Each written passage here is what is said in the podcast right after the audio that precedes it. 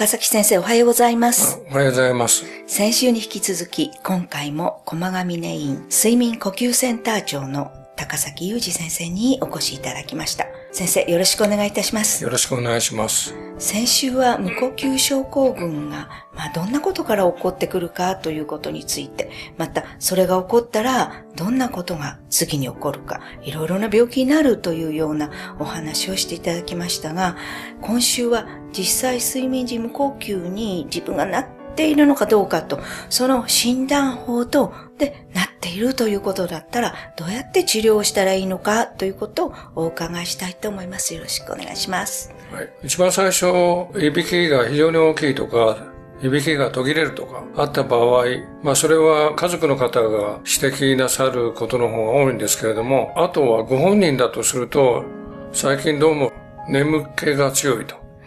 いうようなことを主訴にしておられる方がございます。ああの、日中すごく眠いってそういうういこでかこととですすね。あじゃあ睡眠不足かなっていう感じですよね。たくさん時間をとって寝てるのにもかかわらず、なんとなく頭がスッキリしないし眠気が取れないというふうなことを自覚なさる方ももちろんありますので、そういう人たちは、やはり最終的には近くの診療所でも、おそらく最近は簡単な検査をやってくださるので、受診なさると、はい。じゃあ検査してみましょうというふうに言われて検査できるようになってきてると思います。そうですか。その時、あの、どんな科へ行けばよろしいんでしょうか？基本的には内科を標榜しているところ、特に呼吸器内科か、耳鼻咽喉科、はい。もしくは循環器内科ですね。そういうところに訪ねて行かれれば、はい。おそらく相談に乗ってくださると思います。あで、そういうとこに行く時に何か用意していくこととかありますか？基本的にはありません。どんなことを最初聞かれるかというと、例えば、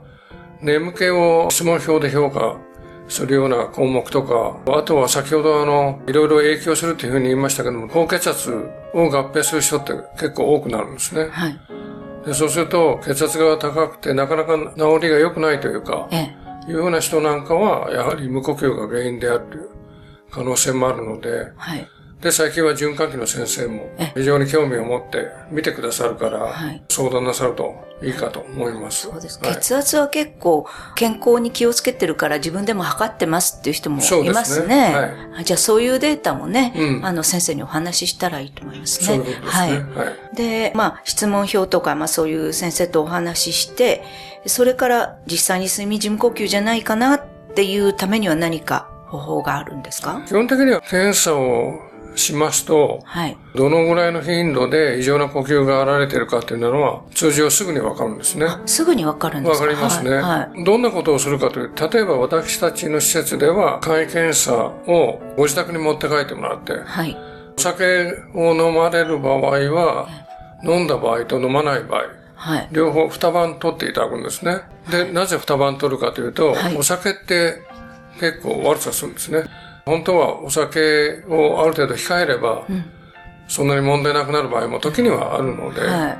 そういうふうなことをチェックさせていただくと。で、それでもし、例えば、これはやっぱりしっかり診断した方がいいということになると、一晩止まりの検査やった方がいい場合が少なくありません。あ、そうですか。はいその、検査するのってちょっとした器具なんですよね。そうですね、はいちっちゃな機械で指に挟んで、はい。大体血液の中の酸素のはい。量が測れますので、はいでそれを一晩中記録しているとちっちゃはない機械でですね。はい。はい。えじゃあ全然そんな負担にもならないし。そうですねまあすぐわかるっていうことですね。で、実際にじゃあそれの結果が悪かった場合、さあこれからどうするかっていうのはどういう処置をされるんでしょうか、あまりにも無呼吸が多すぎるなっていうことがある程度分かれば、はい治療をすぐに始めた方がいいんじゃないかというふうに判断されて、もしかしたら、じゃあすぐに CPAP っていう機械をはい。渡されて、で、それをこれどういうふうに使いますよというようなことをはい説明して、それでご自宅で使うようになる場合がございます。あの CPAP っていうのはマスクで管がついてて。そうですね。今行われている治療の中で最も多い治療じゃないかと思いますけれども、はいそれをすぐに導入しなければいけない場合は導入される可能性はあります。あそうですか、そうすると寝ている間ずっと夜寝るそうですねときそれをつけておいてはいいただくということですね。それが時々 CPAP、CPAP って聞きますけども、はいはいそういう機会なわけですね。わ、かりました。では、あの、それまでどういう生活をしていったらいいかということを次回もう少し詳しくお聞きしたいと思います。先生、ありがとうございました。どうもありがとうございました。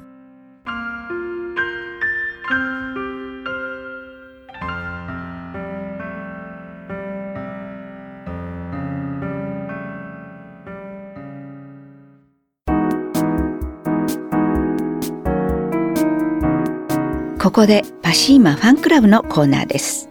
このコーナーではキルトケットのパシーマをご愛用の方からのお便りを紹介します。今までは物の物価を知らず安いものを購入して満足しておりました。でも今回勧められたパシーマにはびっくりしました。お便りありがとうございます。パシーマの社長、架橋さんからは価値は人それぞれ自分で価値を見れる方は真の評価をしていただけたようです。